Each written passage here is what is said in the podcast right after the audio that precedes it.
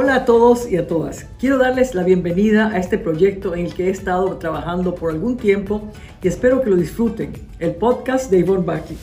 Como embajadora de Ecuador en Estados Unidos y a lo largo de mi carrera como artista, política y diplomática, he disfrutado y aprendido de conversaciones enriquecedoras con gente de todo el mundo.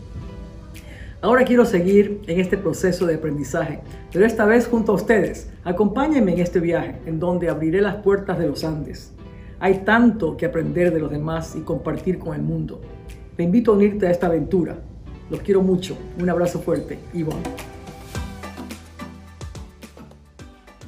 El día de hoy, en el podcast Ivonne Baki, tenemos un invitado que no necesita presentación, ya que ha estado en las pantallas de la televisión ecuatoriana durante 53 años de forma ininterrumpida.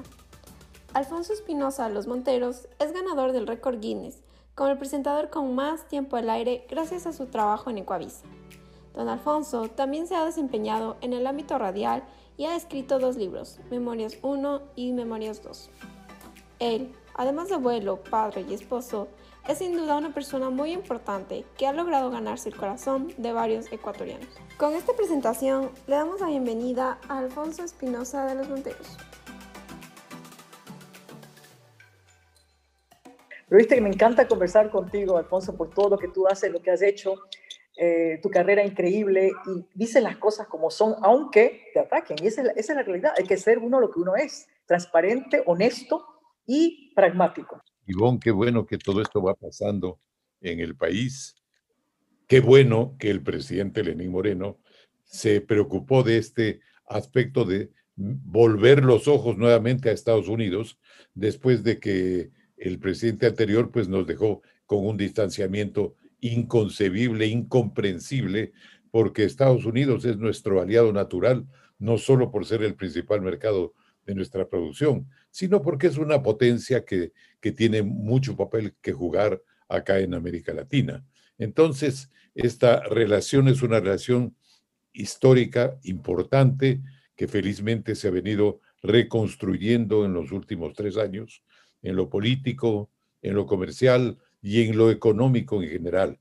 Todo esto le ha dado incluso una seguridad al gobierno de Lenin Moreno para afrontar la crisis económica que venía arrastrando del gobierno anterior y la que generó la pandemia con su perversa aparición.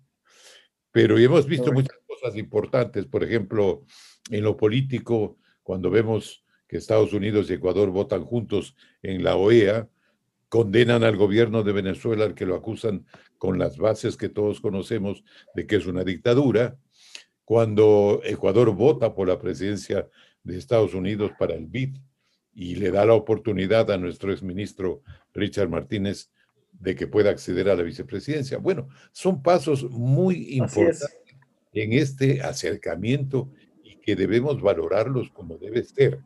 Lastimosamente tú sabes que hay pues una corriente ideológica que, que tiene el prurito de pensar que todo lo que suena a Estados Unidos es malo. Pero eso ya pasó.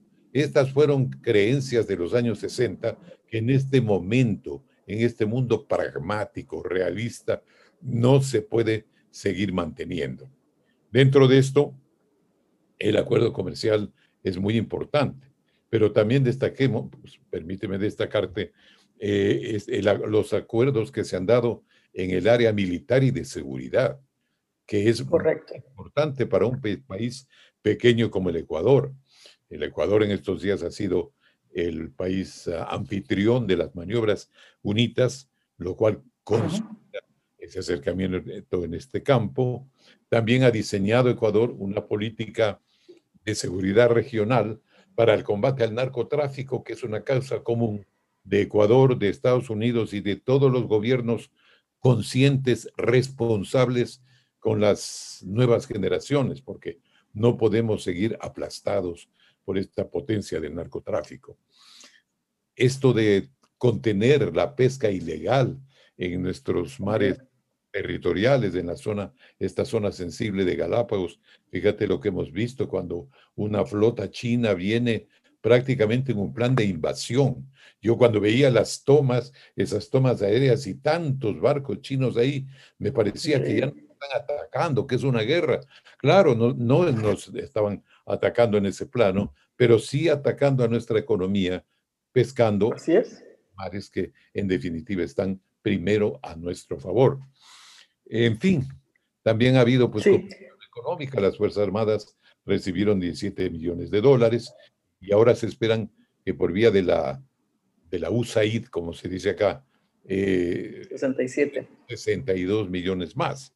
Todo esto para las ecuatorianas es importante frente a estos enemigos que han aparecido en los últimos años, que es la guerrilla, el narcotráfico, estos negocios ilegales, eh, la migración ilegal, en fin, cosas que hay que arreglar, que hay que poner en su sitio.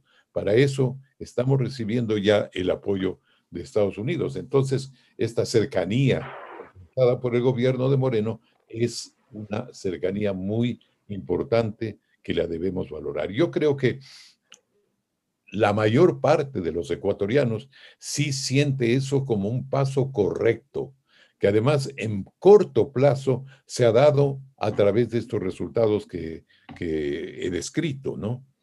Y bueno, el acuerdo Así es, así es.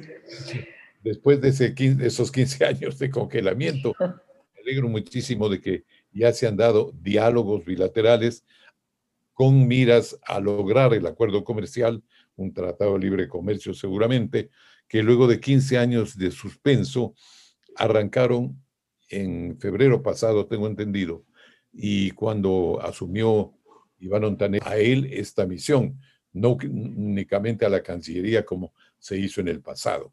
Entonces, tal vez allí en el Ministerio de Comercio también hay una mentalidad más pragmática, menos retórica que lo que puede ser en la propia Cancillería. Todo eso está muy bien. Estamos adelante. Mira, sí, así es, así es, Alfonso. Y lo que te quería decir es que tienes toda razón en lo que ha cambiado desde febrero de la visita del presidente Lenín Moreno a, Washington cuando se reunió con el presidente Trump.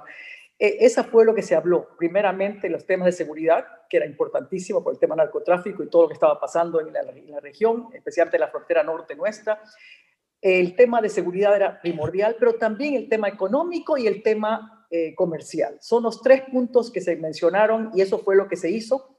Y eso fue lo que hemos pasado trabajando. Pero hemos trabajado completamente en equipo, quise Cancillería, con Comercio Exterior, con Finanzas, conjuntamente con todos los ministerios y con el liderazgo del presidente, se han hecho todos esos pasos y acabamos de terminar recién, hace unos días, el diálogo ampliado político y el diálogo y el Consejo de Inversiones y de Comercio. Entonces, los dos pilares de lo que habíamos hablado, pero en el diálogo político entra todo el tema también de seguridad estratégico con USAID, con todo lo que se está haciendo en el Ecuador ahora después de la entrada de USAID de regreso al Ecuador, con los recursos que, han venido por el Ministerio de Finanzas que ha trabajado conjuntamente con los multilaterales aquí, pero también con la Casa Blanca, con el Ministerio de Comercio y conjuntamente con Cancillería que hemos trabajado en el tema comercial, se han dado resultados positivos. Entonces, todo este conjunto es lo que estábamos hablando, que se pudo conseguir en tan poco tiempo porque trabajamos en equipo porque lo hicimos conjuntamente, no con el con que hay quien tiene que tomar el crédito, el Ministerio de Comercio, Cancillería, Finanzas, no, es todos juntos por el Ecuador, porque el Ecuador necesita seguridad para traer inversión y para generar trabajo. Entonces, esa es la idea que el presidente Lenín Moreno le puso al presidente Trump. Queremos seguridad para generar inversión y generar trabajo. Entonces, esto se dio por eso en tan corto tiempo que trabajamos todos juntamente. ¿Y quién mejor que pueda comunicar esto que tú? Que tienes credibilidad, que tienes experiencia, que has estado en todos los gobiernos, que conoces muy bien lo que ha pasado, lo que está pasando, lo que puede pasar en el Ecuador. Queremos que tú seas el que te encargues de mencionar esto, por favor. Ese es mi pedido, por eso es que pedí que quería conversar con personas así, porque no encontramos muchas personas como tú en el país que han tenido esa experiencia, con esa tranquilidad y ese pragmatismo de ver las cosas como son, sin atacar a las personas, pero sí el problema. Gracias, gracias, Ivonne, por tu confianza en mí y créete que yo lo estoy haciendo porque también comparto contigo esa visión de que el Ecuador necesita dar estos pasos tan importantes, olvidarnos de tantas eh, eh, cosas eh, falsas, políticas que hemos venido arrastrando negativamente. Pero ahora en eso me ha admirado incluso la actitud personal del presidente Lenín Moreno, porque él verlo sentado con Trump y ver que hay un, un acercamiento personal incluso, claro. Inmediatamente pensé en Ivonne, porque yo dije, Ivonne ha logrado ese acercamiento personal. Tú tenías una amistad anterior con el presidente Trump y le abriste los, eh, las puertas pues a Lenin Moreno para que pueda acercarse a él. Ese acercamiento personal es muy importante. Y aquí te voy a hacer una pregunta porque me parece que las circunstancias podrían quizás afectar esto, no sé qué opinión tengas tú. Me refiero a la elección del nuevo presidente de Estados Unidos. ¿Crees tú que con Biden tendremos la misma, la misma calidez, digamos, el mismo, eh, ¿cómo, decir esta, esta concordancia tan, tan, tan clara que, que he visto yo con Lenin Moreno, que en los gobiernos anteriores más bien esas cosas eran un poco formales, pero ahí se quedaban. Pero ahora vemos que ya se han dado todos estos pasos que tú has descrito y bueno, significa que, que las cosas se han hecho bastante bien y que hemos tenido esa suerte y que el presidente Moreno ha tenido también la suerte de vivir esta época para dar estos pasos de fortalecer la relación con Estados Unidos. ¿Qué me dices de Biden?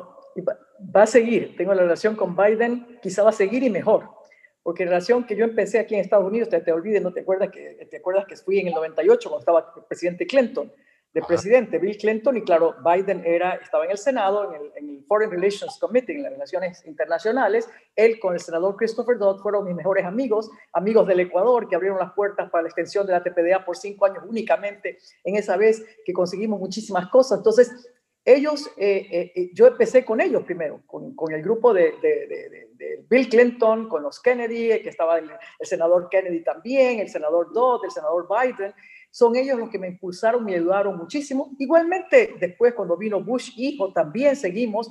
No cambió nada porque seguimos con la amistad también y con el pragmatismo que se genera aquí en Estados Unidos. Yo creo que la relación que tuvimos con el presidente Trump ahora fue excelente y puede ser todavía mejor con el presidente Biden. Qué bueno, qué bueno es una buena noticia. Bueno, la verdad es que Estados Unidos tiene una institucionalidad muy fuerte, ¿no? Y las cosas, los programas, los tratados, en, las conversaciones no se interrumpen por un cambio de presidente. Las cosas. Así es. Esto, según decía el, el ministro Ontaneda, también ha sido muy importante ese acercamiento que tú les has dado con los legisladores, con los representantes con, los, los senadores y congresistas, inclusive ahora, de los dos lados. En la reunión que vino ahora el canciller cuando estuvo aquí, el ministro Antaneda que estuvieron aquí, las relaciones fueron con los dos, que se habló con los republicanos y con los demócratas. En el Senado, el, canciller tuvo conversaciones también con John Kerry por el tema ambiental, el tema de los chinos, de los buques, el tema de del océano, de, lo que tiene que hacerse y trabajarse conjuntamente, con John Podesta, que que eh, eh, las relaciones se han dado con los dos lados siempre incluyendo, incluyendo ahora con el presidente Trump eh, de presidente, también hemos tenido relaciones con los dos lados. Igual anteriormente, yo creo que eso es lo importante aquí, que uno no es que está solamente con el gobierno que gobierna, sino también tiene que estar en conexión con los demás, porque las cosas pasan por el Congreso de Estados Unidos. Si queremos acordar el acuerdo, tener el acuerdo comercial, tenemos que pasarlo por el Congreso y el Senado de Estados Unidos. Entonces, este es, este es, este es una, una, una, una, son políticas de Estado. Y eso es la diferencia que tenemos con nuestro gobierno, ¿no?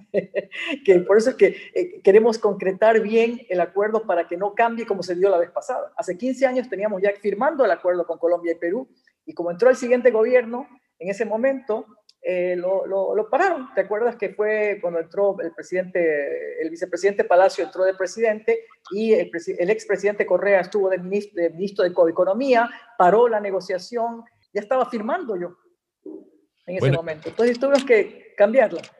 Otra vez ahora regresamos a lo mismo. Con una visión práctica y tú que eres toda una experta en las relaciones internacionales, está bien que hay ese acercamiento con los, con los, eh, eh, el poder legislativo de Estados Unidos, con los representantes, con todos y de todas las tendencias, porque también es la fuente de donde nace en la democracia americana el político formal que a futuro se perfila para presidente de la República. Entonces, es una forma de garantizar la continuidad de todos estos propósitos que estamos enumerando. En todo caso, el proceso será largo, ¿verdad? ¿Cómo lo ves tú? Dicen que... No, yo no creo. ¿Cuál proceso? ¿El proceso de, de, acuerdo comercial, dices? El proceso de acuerdo comercial. No, no es largo, te voy a decir por qué, Alfonso, porque no te olvides que ya lo habíamos hecho anteriormente, lo que se va a dar ahora no va a ser, muy diferente, va a ser modernizado con lo que se dio con el USMCA, que es Estados Unidos, Canadá y México, el acuerdo que tienen ya modernizado con ellos son en temas laborales, ambientales, tecnológicos que cambian un poco, pero son todos aceptados. Eh, va a haber los temas sensibles, eh, los irritantes que le llamamos en los temas agrícolas y propiedad intelectual que pueden negociarse a larguísimo plazo o dejarlos a un lado, como estamos pensando hacerlos ahora en la fase 1, que no tienen que entrar. Entonces, todo esto de aquí depende cómo negociemos y es una negociación como iguales, no es una, no es una implementación como son los acuerdos del SGP, por ejemplo, que cada año o cada dos años hay que renovarlos, pero de acuerdo con que el Congreso decida, no nosotros, sino ellos, porque son los que los ponen las condiciones. Entonces, esto de aquí es diferente, esto se convierte en una nación bilateral y de acuerdo con lo que nosotros queremos y ellos también. Entonces, somos complementarios, no va a haber problemas. Lo que nosotros necesitamos, eh, ellos no lo tienen y lo que nosotros, ellos necesitan, nosotros, nosotros lo tenemos. Entonces, no hay peleas, excepto sensibles, cosas pequeñas que se pueden arreglar. Y no va a tomar mucho tiempo. Yo creo que de aquí hasta el próximo gobierno, seguro que ah, podemos dejarlo en marcha hasta mayo y que el siguiente gobierno lo implemente, pero, pero no quiere decir que no estemos avanzados. No, y hay que aprovechar hasta el último segundo porque es la única manera de seguir construyendo algo. Si no, pues eh, se detiene y entre nosotros los ecuatorianos es fácil que por una visión política personalista en un momento dado se dejen a un lado estos propósitos. Y por eso la comunicación es importante, por eso la comunicación es todo. Sí, sí, así es. Y pienso que en el Ecuador hay una tendencia, en los medios de comunicación hay una tendencia muy clara a apoyar todas estas gestiones. Especialmente que ya se dio con la Unión Europea. En el, tratado con la Unión Europea ya dio un efecto muy alentador. Resultado. Porque todos los sectores Correcto, sintieron que se abría un campo maravilloso y, las demás personas, los que no estamos en el comercio, pero estamos en la comunicación, por ejemplo, entendimos que este es el camino que hay que seguir en el proceso de globalización que vive el mundo, ¿no? Entonces, eh, halagó todo esto, ¿no? Exacto, ese es el tema, que la gente se dio cuenta de los beneficios que generan los acuerdos comerciales que son a largo plazo y que generan inversión. Entonces, lo vieron con la Unión Europea, lo han visto ya, se firmó con Chile, vamos a entrar a la Alianza del Pacífico, estamos negociando también con, Asia, con diferentes países en Asia, con, Europa, que lo que falta todavía, la, Inglaterra que salió de, de, la Unión Europea y se está negociando con, con el Reino Unido. Entonces, todo esto de aquí ya es algo que lo ven como algo normal para la estabilidad social y económica y política del país.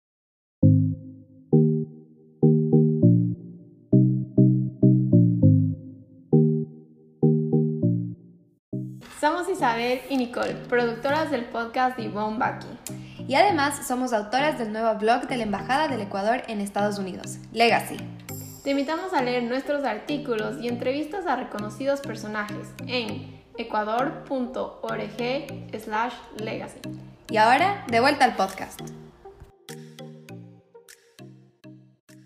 Imagínate un país, un país dolarizado que no tiene acuerdo comercial con Estados Unidos. Es, inaceptable. En la parte del Pacífico, el único país es Ecuador el que no tiene. Entonces, esto no es aceptable para, para, nosotros competir mejor. Y yo creo que lo que decías tienes razón. lo, más popular en el Ecuador ahora es la dolarización, que nadie puede cambiarla porque es más popular que todos los presidentes que han pasado. Entonces, queremos que se conviertan los acuerdos comerciales igual que eso, ¿no? que nadie pueda cambiarlos porque sean populares, porque generan trabajo, porque generan estabilidad, porque tienen futuro para poder pensar en un futuro mejor. Entonces, esto es lo que queremos comunicar, que, que, va a ser algo similar, como tú dices, la dolarización. Y, y porque es, es, el mundo de hoy, ¿no? No, no, no podemos... Eh, Moderno, exacto, la globalización. En otra época o en otras condiciones. Tenemos que adaptarnos y sujetarnos a las condiciones del mundo de hoy.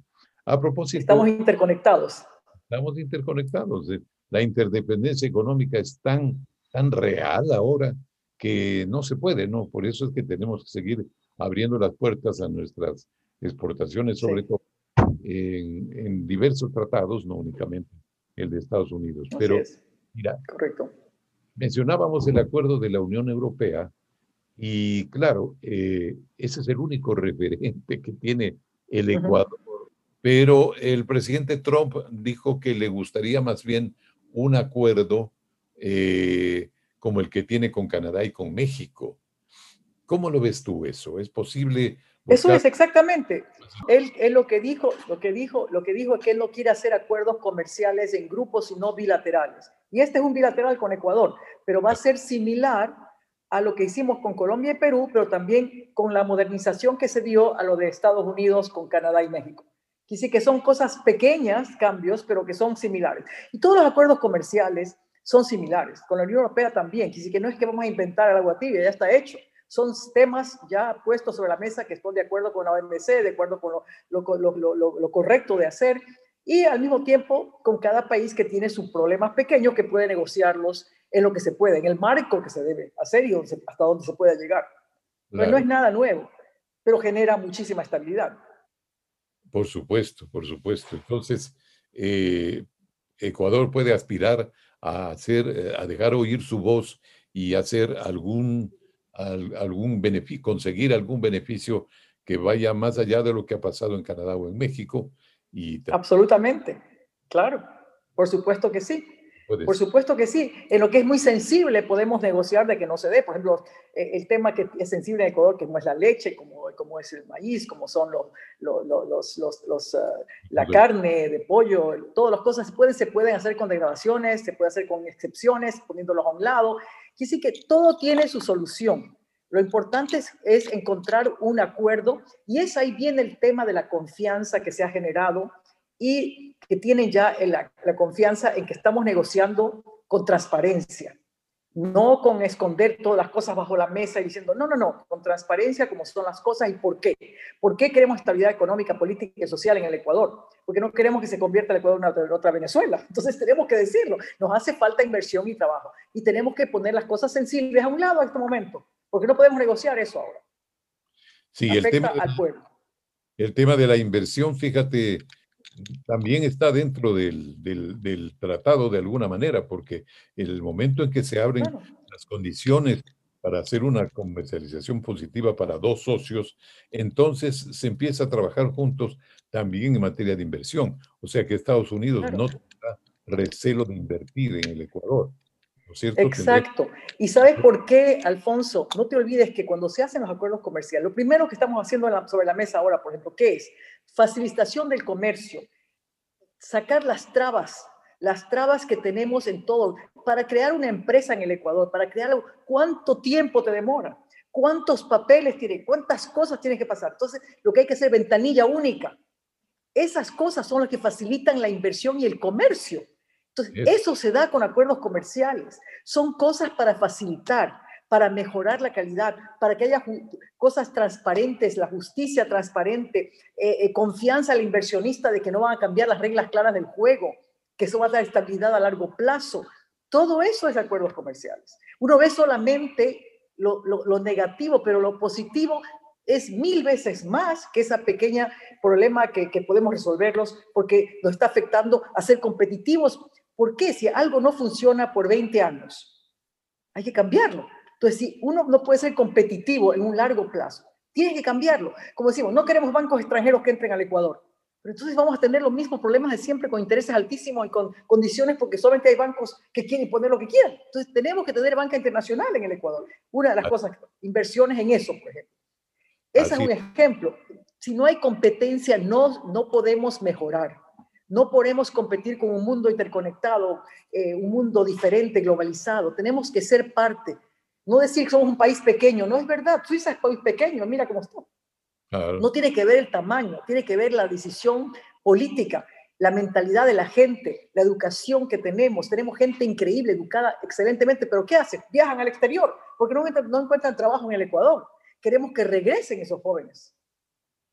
Que estudien afuera, pero que regresen. Como tenemos aquí a Isabela, Nicola, Marco, los que trabajan con nosotros, aquí tenemos equipo excelente, eh, pasantes excelentes, pero quieren trabajo en el Ecuador, ellos quieren regresar, pero no hay trabajo. Entonces, es lo que genera una, acuerdos comerciales, estabilidad jurídica, eh, facilidad del comercio, facilidad para las inversiones, las inversiones en todo sentido.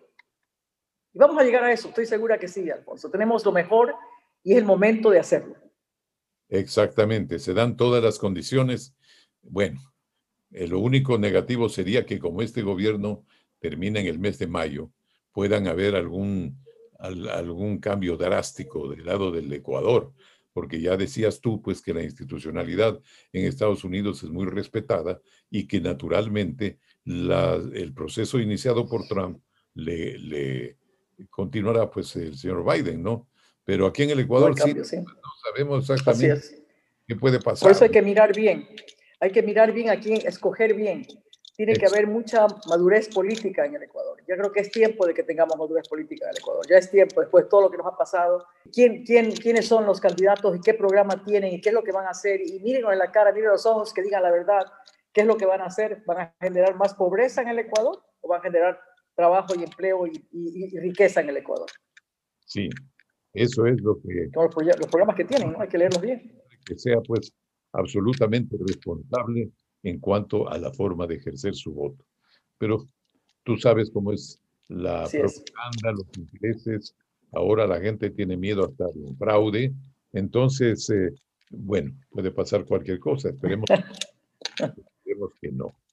Entonces, eh, como dicen pues eh, diversas noticias, en abril habría pues ya una, una decisión, decisiones más claras con respecto a esto. ¿Tú lo ves así también? Sí, lo veo así también. Eso no quiere decir que terminemos hasta mayo eh, la negociación completa. Vamos a, encaminarlo lo mayor, la mayor cantidad posible de, de que se llegue a algo que no se pueda cambiar, ojalá. Pero la decisión será con el próximo gobierno de implementarla o no. Esperemos que En el Ecuador, digo. De aquí estamos bien. En Estados Unidos estamos bien. El problema no va a ser de aquí, el problema va a ser del Ecuador. Sí, esperemos. Por eso la importancia de, comunicarlo y que se comunique correctamente, que se sepa que esto de aquí no es algo que estamos decidiéndolo eh, eh, por decidir, no, es porque genera, genera eh, estabilidad en el Ecuador. Y eso es lo que queremos, que sea un país con políticas de Estado que no cambien, como la dolarización. Como tú decías, la dolarización ¿Por qué nos beneficia? Porque no pueden implementar diferentes, no pueden imprimir moneda, que es la devaluación y lo terrible que vimos en Venezuela y otros países.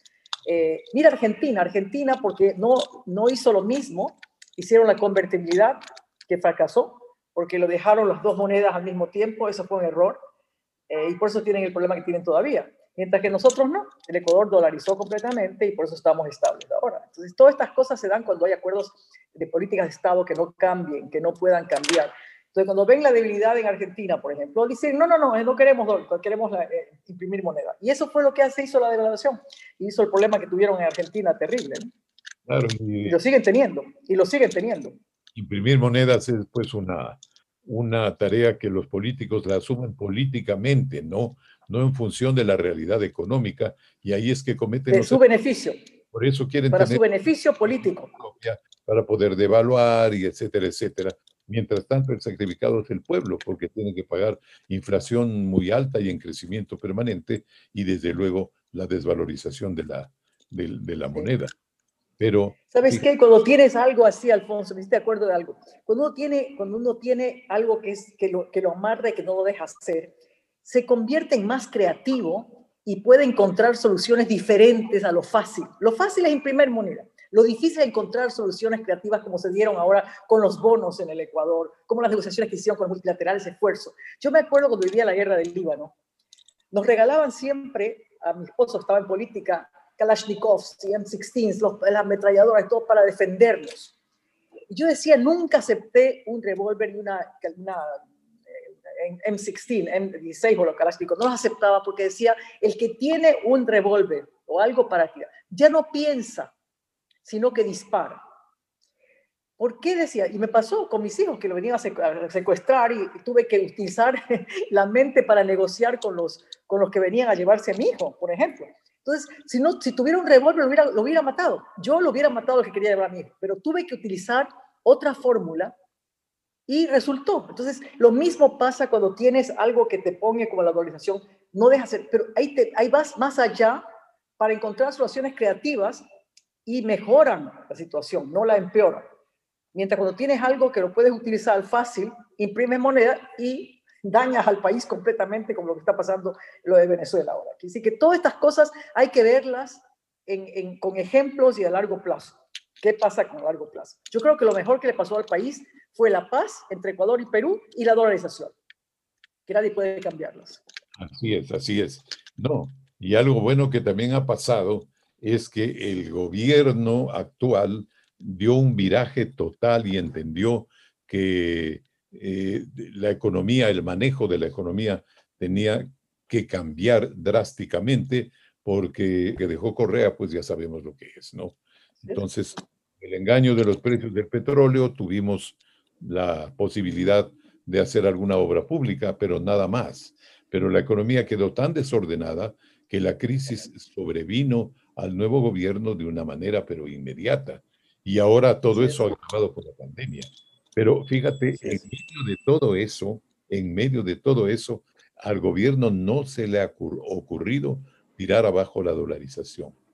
No, ha buscado otras salidas, lo que tú dices, y bueno, estamos eh, aprovechando todavía los beneficios de la dolarización y esperamos que esto continúe hacia adelante, porque además ya es una causa que defienden todos los ecuatorianos, porque la verdad sea dicha, nadie quiere ganar en Sí, es exactamente. Es lo único que nadie va a poder cambiarlo. Exacto. Entonces, eso está bueno. nadie quiere ganar en Sucres. Tenemos el Colchón Bank. ¿Sí? No, pero eso, ese es el liderazgo que nos dio Lenín Moreno. Hay que agradecerle muchísimo por guardar la organización y los ministros, el ministro Martínez, que también negoció muy bien. Eh, y, y, ese es el trabajo en equipo, el trabajo en equipo de sacar adelante al país. Todo lo que estaba dándose era para que caiga la dolarización. Querían que caiga la dolarización los, la, oposición. Así Pero no, no lo hicimos y mira cómo estamos ahora, gracias a Dios. Y eso es lo que también nos va a beneficiar tener acuerdos comerciales, que es lo que genera también esa estabilidad para que siga la dolarización, que entren divisas al Ecuador, que entren dólares al Ecuador, que entre inversión al Ecuador. Ahora que, y que la gente tenga la oportunidad de trabajar. Ahora que has mencionado al ministro, eh, bueno, él tuvo, a mi manera de ver, una actuación que yo no, en todos mis años que tengo en este oficio, no he visto a ningún gobierno que logre acuerdos tan eh, beneficiosos con el Fondo Monetario, etcétera, ¿no? Yo lo destaqué esto en un comentario mío en la televisión y bueno, fui criticado automáticamente por, por, por la, los por la gente de izquierda, pero eh, ya estas cosas la gente tiene que aprender al ministro Montaner decía, el banano, cuando se vende al exterior, no tiene, no es de izquierda ni de derecha. Lo importante es los recursos que genera. Así que es verdad, no importa que seamos de izquierda, de derecha o de centro. Lo importante es lo que generan al país. Y el Ecuador tiene un, tenemos un país en riquezas únicas el mejor cacao que gana premios en el mundo, el mejor banano del mundo, el mejor camarón del mundo, el mejor, las mejores rosas del mundo. Todo lo que tenemos es lo mejor. Entonces, lo que hace falta solamente es que nosotros ecuatorianos creamos en el país y que tengamos la seguridad de que somos los mejores para poder llegar al Mundial del 2022, que vamos a llegar seguramente al Mundial del 2022. Así que un placer conversar contigo siempre, mi querido Alfonso. Qué gusto y qué gusto de verte. Ivonne, qué bueno que todo esto va pasando en el país. Eh, te hablaba del, del, de esta alianza del Pacífico que es tan importante porque tú crees que hay que seguir el mismo proceso que ahora se está siguiendo con Estados Unidos, con los países del, de Asia, ¿no? Incluido China. ¿Cómo ves eso? absolutamente, absolutamente. Tenemos que abrirnos al mundo entero. Mira Chile, ¿cuántos acuerdos comerciales tiene con todos? un país vecino que está muy bien, que sí que lo que, lo que lo que tenemos que pensar es que no nos limite nada, por eso es que hay que ser competitivos, por tenemos que ser competitivos, tenemos que tener eh, la fuerza de decir sí podemos mejorar, tenemos que tener cantidades de nuestros productos con calidad. Nuestros productos son de calidad y eso no puede cambiarse, son productos únicos de calidad que ahora más que nunca el mundo va a demandarlos, los productos orgánicos, los productos de buenas que dan buena salud. Entonces el mundo después del COVID-19 quiere eso y somos los mejores en hacerlo. Ahora queremos que la tecnología para invertir más, para, para, para, para traer, traer, más cantidades, porque si vamos a tener acuerdos comerciales con China, tenemos que competir también y mandar productos. Se están vendiendo camarones en cantidades a China. La más grande cantidad de productos que está vendiendo Ecuador es a China ahora. con los camarones, por ejemplo, que subió más que el banano ya, la, venta del camarón. Ah, entonces, eso es lo que tenemos que competir. Es verdad que, que todavía nos falta mucho para ser competitivos, pero eso no quiere decir que no podamos hacerlo. Tenemos que hacerlo, lo estamos haciendo ya. Hay gente importante que lo está haciendo y, hay que, poner esos ejemplos. En los próximos podcasts vamos a tener eh, entrevistas con diferentes personas, como tú, que el mejor periodista, vamos a tener con los mejores inversionistas del Ecuador también. Sí, eso está muy bien que lo hagas porque te vas a nutrir mucho de cómo se está pensando por acá y puedes, eh, cómo puedes manejar los temas allá en relación a lo que acá se dice o se hace con fundamento o sin fundamento. Pero Así es, exacto. Tomarse es muy importante para una persona como tú que está haciendo un trabajo tan bueno y tan, tan importante también, ¿no?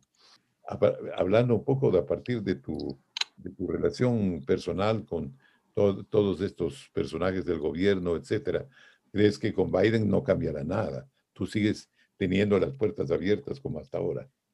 No, sí, no, no cambiará, será mejor.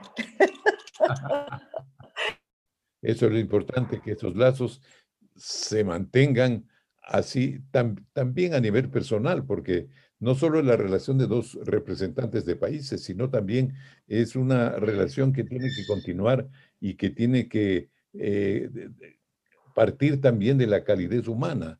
Eso es muy importante. E, ese es el secreto, ese es el secreto, que la relación no tiene que ser por política o por, por momento, son relaciones de familia. Por ejemplo, el senador Dodd, que es la mano derecha, que es el amigo íntimo de Joe Biden, es como familia para mí, para mis hijos, para mí. Y si viene a la casa como si fuera la casa de él. Esas relaciones no cambian. Igual tenía las relaciones anteriormente también con, con, él, cuando estaba aquí de embajadora, eh, hace 20 años, 22 años. Y esa relación nunca dejó de ser. No es que yo dejé de ser embajadora y no tenía relación con él. Siempre ha estado conmigo.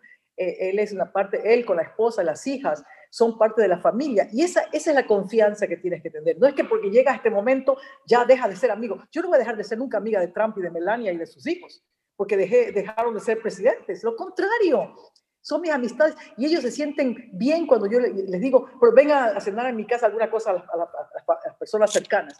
Entonces ya no somos candidatos, nos dicen.